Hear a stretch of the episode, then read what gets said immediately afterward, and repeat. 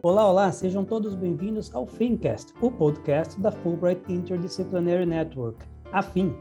Neste primeiro episódio de 2022, eu, Luiz Pedroso, converso com o professor Carlos Gustavo Podi sobre a guerra no leste europeu e seus impactos para os Estados Unidos.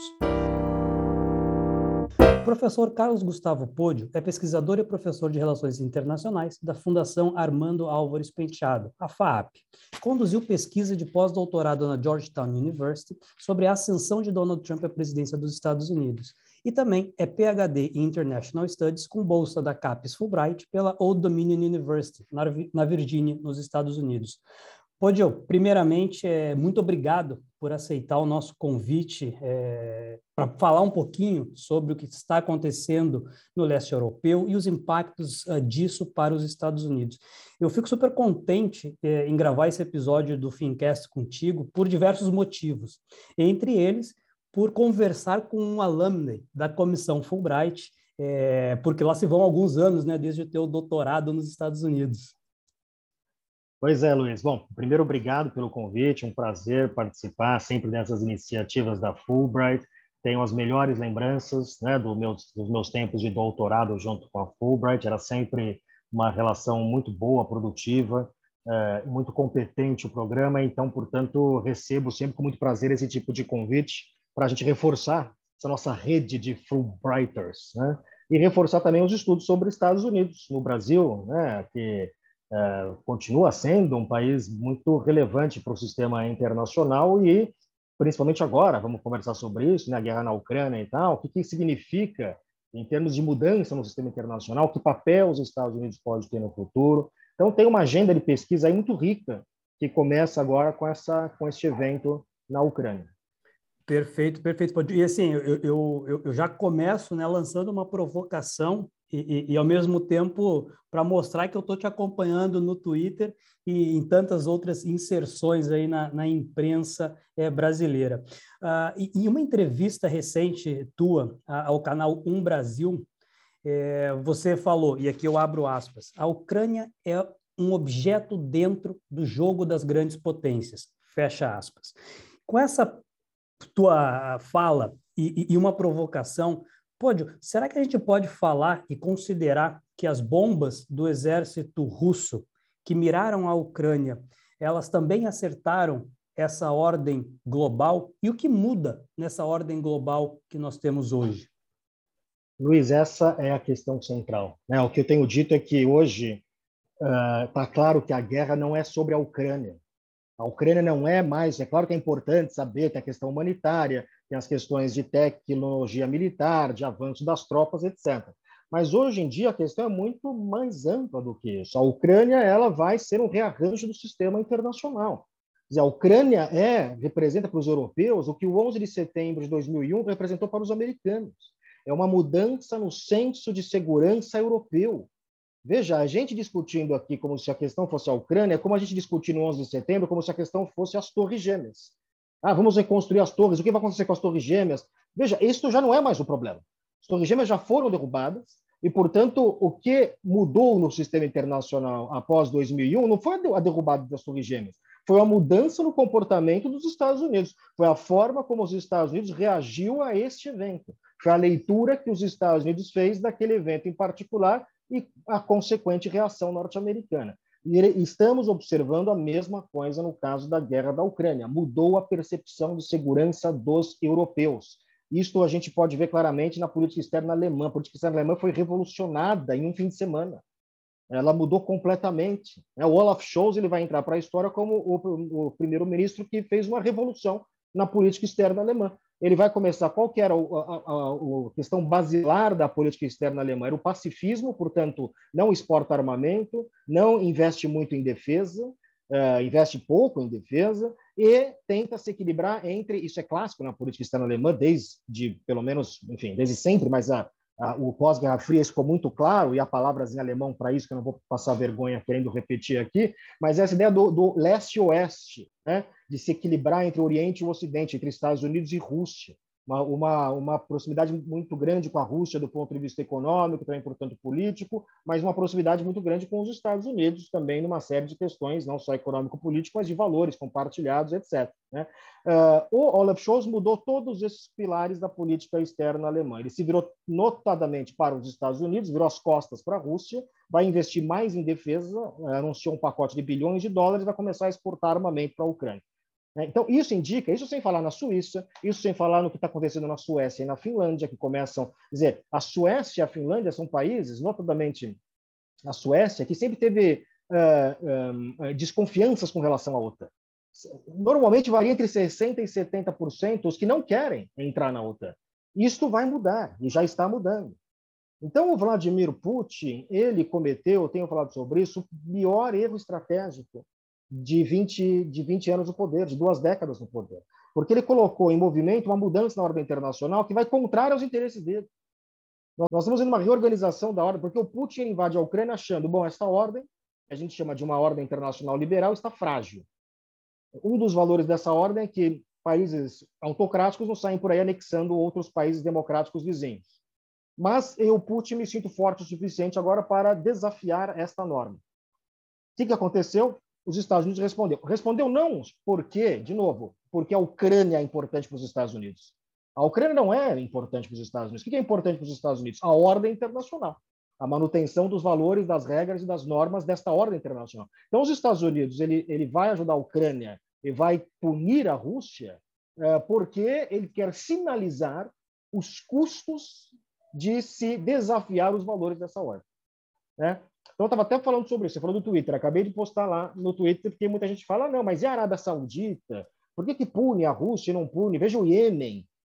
A questão fundamental é essa. Né? A Rússia não está sendo punida por jogar bomba nas pessoas, nem por ser uma autocracia. Ela está sendo punida por violar as normas básicas da ordem internacional. Ela está sendo punida porque ela representa uma ameaça à ordem internacional. Essa ação dela representa uma ameaça à ordem internacional. Se os Estados Unidos e a Europa não respondem, está uh, completamente trocado os valores dessa ordem. Quer dizer, a, a, passa a mandar o sinal para os atores, para os estados, para a China e para outros, de que agora é ok você sair por aí conquistando outros países, se você for uma autocracia. Então é isso que está em jogo, Luiz. Não, perfeito. Eu já ia fazer essa pergunta de, de, do posicionamento da China nessa situação, né? E, e, como essa relação Estados Unidos e China, que já não vem bem há algum tempo, ela pode ser impactada também por esse conflito, por essa resposta uh, dos Estados Unidos frente a, ao ataque russo na Ucrânia. Pois é. Então, a relação da Rússia com a China me parece que vai ser um outro erro do Vladimir Putin. Não há nada que esta invasão à Ucrânia, da forma como ela está evoluindo, ajude na relação da Rússia com a China. Pelo contrário, já há uma série de reportagens de pessoas que observam a política chinesa que dizem que o, o Xi Jinping está muito preocupado com o que está acontecendo com o Putin. Mas o que isso? O Xi Jinping pensa no longo prazo. Ele pensa em 2049, ele pensa na grande potência chinesa. Será que vale a pena para a China se ver associada à Rússia nesse momento em que a Rússia se torna um par internacional? Será que isso não vai impactar na Rússia? A China não está pensando na Rússia, está pensando em si própria. Ela, ela, ao se aproximar da Rússia, ela pensa no que isso atende os objetivos estratégicos chineses. Uh, Xi Jinping e Putin se encontraram antes das Olimpíadas e declararam uma aliança sem limites. Tem lá o documento, é um documento histórico, inclusive. Né? Recomendo a todos que vão lá ver o documento desse encontro entre o Putin e o Xi Jinping. Nesse documento, o que, eles fazem? Eles reclamam da ordem internacional atual. Eles falam, essa ordem dá muito valor para os Estados Unidos, os Estados Unidos não está com nada, e, portanto, nós queremos um espaço muito maior nessa ordem. Uh, e se uniu ao, ao Xi Jinping. Bom, essa é o Xi Jinping e o Putin. Essa união, do meu ponto de vista, ela foi muito mais favorável ao Putin do que ao Xi Jinping, porque ela amarrou agora o Xi Jinping ao Putin no momento em que a China podia adotar um protagonismo e dizer, não, vamos, vou mediar esse conflito. Agora não pode mediar o conflito se você declarou um mês atrás uma, uma, uma aliança sem limites. Né? Então nós vamos começar a ver agora os limites dessa aliança. Mais do que isso, a Rússia, sendo cortada das relações econômicas com o Ocidente, tende a ficar ainda mais dependente da China. Como é que vai ser essa relação entre uma Rússia, praticamente uma colônia chinesa? Uh, longo prazo, que impacto isso vai ter? Porque as economias são complementares. A China precisa de energia, a Rússia precisa de dinheiro. A China tem dinheiro, a Rússia tem energia. São complementares, né? Mas será que esta aproximação muito grande entre China e Rússia, no longo prazo, pode não, não gerar algum tipo de atrito político? Né? Então, o que se estava pintando era, um, era que a ordem liberal internacional estava é, um pouco bamba, um pouco cambaleante, que estava se formando uma aliança entre Rússia e China para se contrapor a esta ordem, e que Rússia e China, as duas autocracias mais poderosas do mundo, irão se contrapor a um Ocidente fragmentado e fragilizado. O Putin, é, do meu ponto de vista, merece ganhar o prêmio Monet de União Europeia. Né? Ele, ele, ele, ele fez aquilo que é, poucos líderes europeus fizeram para unir a Europa. Então, ele conseguiu, numa tacada só, unir a Europa, unir a Europa com os Estados Unidos, fortalecer a OTAN e colocar em risco a sua parceria com a China. O Putin pode ter sido o grande salvador da ordem internacional liberal. É, é, é interessante pensar dessa maneira e, e, e realmente, né? A velocidade. Eu estou é, propositalmente provocando os nossos é. ouvintes e você. Tô, tô... Isso é uma coisa que eu venho refletindo mais recentemente. E a velocidade com que isso tudo aconteceu é, é impressionante. Você citou a questão da Alemanha, mas Itália também está se movimentando. Não, o, a, a o Putin invade na quarta-feira. extraordinária. É. Não, Putin invade na quarta-feira, no fim de semana já estão todas as sanções em, em, em colocadas. Dizer, ele foi surpreendido também por isso, pela velocidade e pela profundidade da resposta do Ocidente.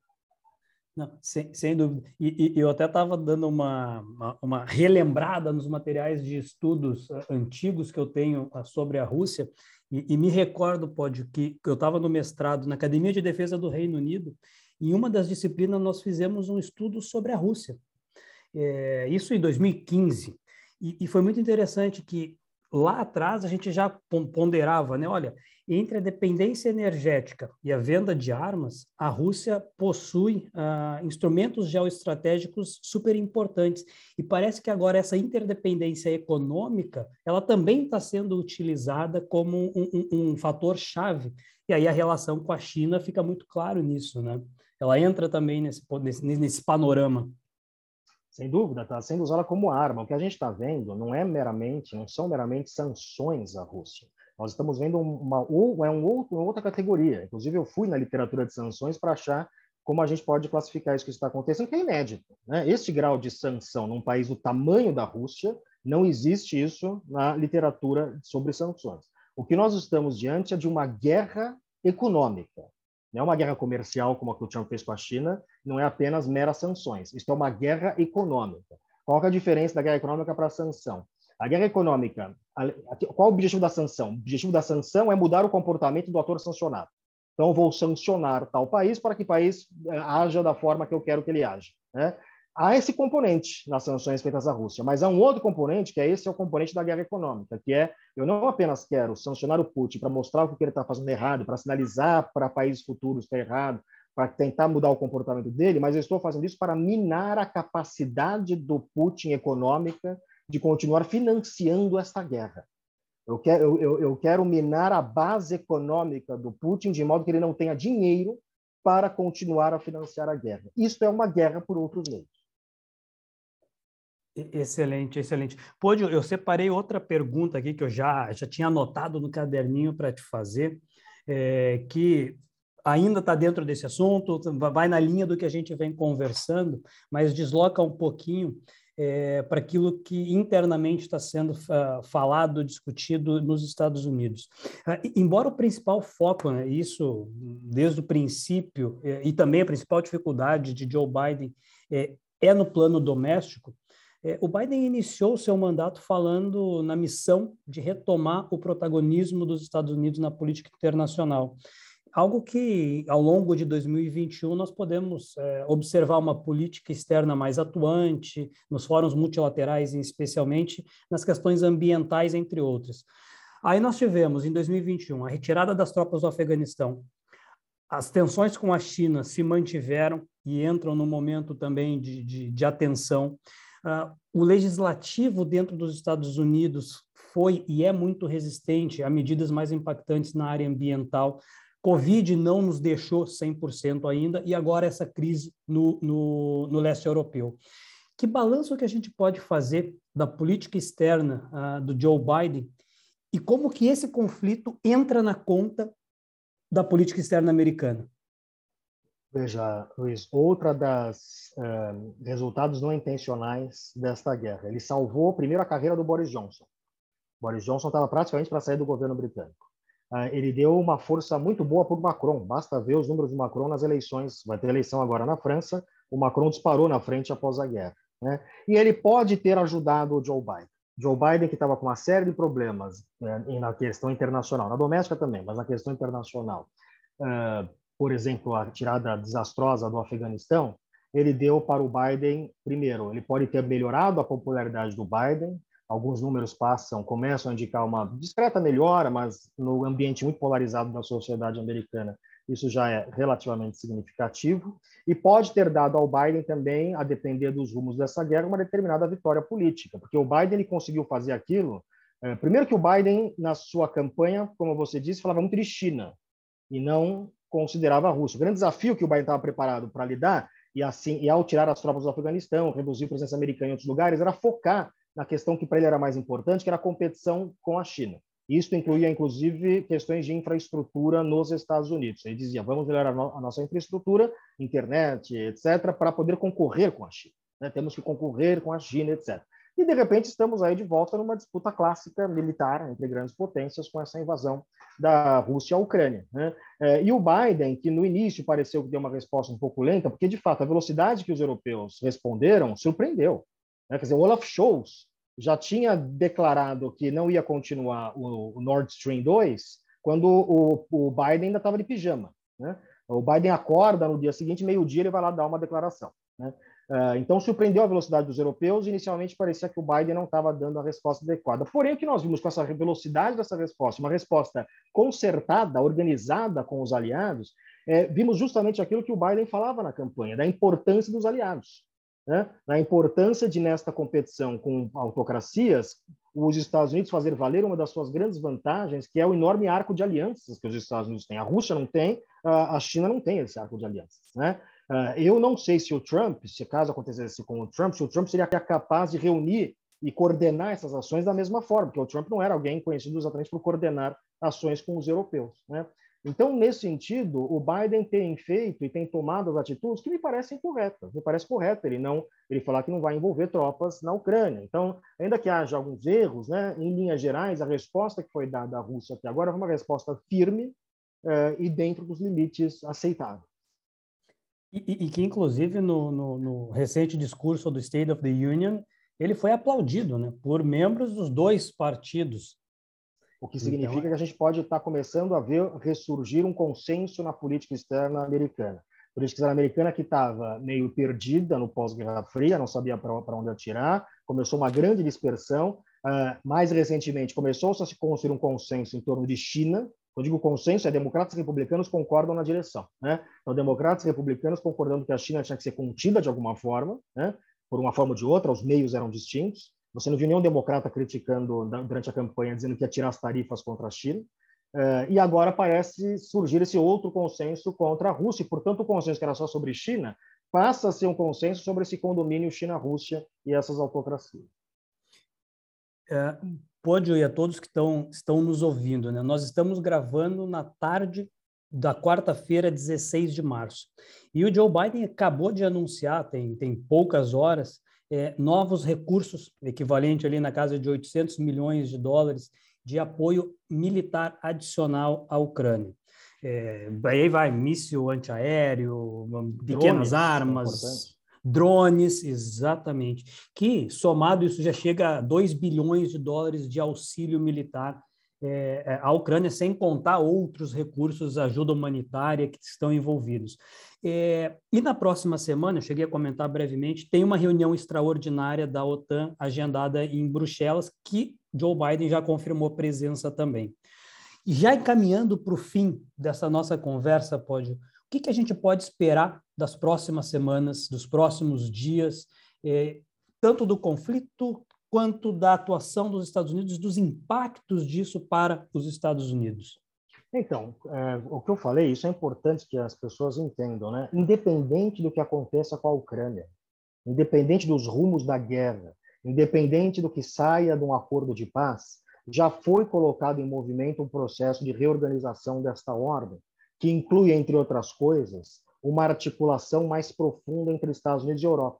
Do tipo de articulação que nós vimos durante a Guerra Fria e que começou a se enfraquecer no pós-Guerra Fria. Por que se enfraquecer no pós-Guerra Fria? Pela ausência de um inimigo externo.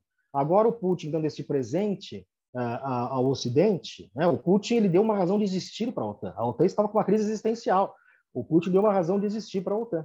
Uh, então, nesse sentido, a gente deve esperar fortalecimento da OTAN, mais tropas da OTAN na Europa, mais investimento em defesa, eh, países que antigamente achavam que o debate sobre segurança e defesa era um debate ultrapassado, vamos falar sobre estado de bem-estar social, vão mudar o seu discurso, começar a investir mais em defesa. Isso é era um tabu, era uma questão um pouco discutida pelos europeus, e certamente uh, o, num, num, contexto em que os europeus vão tomar mais à frente da sua própria defesa. Né? Porque na Guerra Fria eram os Estados Unidos que garantiam a defesa europeia, no pós-Guerra Fria também ficou um pouco esse entendimento, e agora é, parece que neste mundo pós-americano, né, que não é o mundo da decadência americana, mas é o mundo que não tem mais só o predomínio dos Estados Unidos ou o diferencial de poder que havia nos anos 90, por, pelo menos, é, vai, vai haver um, um rearranjo aí é, no sentido dos europeus uh, uh, investirem mais na sua própria defesa e questões que os americanos reclamavam há muito tempo, que eram os 2%, né, que, que quando você está na OTAN, espera-se que você gaste pelo menos 2% em defesa, é o burden sharing, né, para todo mundo compartilhar um pouco os custos. E os muitos europeus não atingiam essa meta. Devemos esperar que países europeus vão passar agora, isso vai passar mais fácil nos parlamentos, isso vai ser mais aceito politicamente, vão começar a investir mais em defesa. Então, para concluir, o que eu acho é que o Putin vai acabar esta guerra menos seguro do que ele começou a guerra.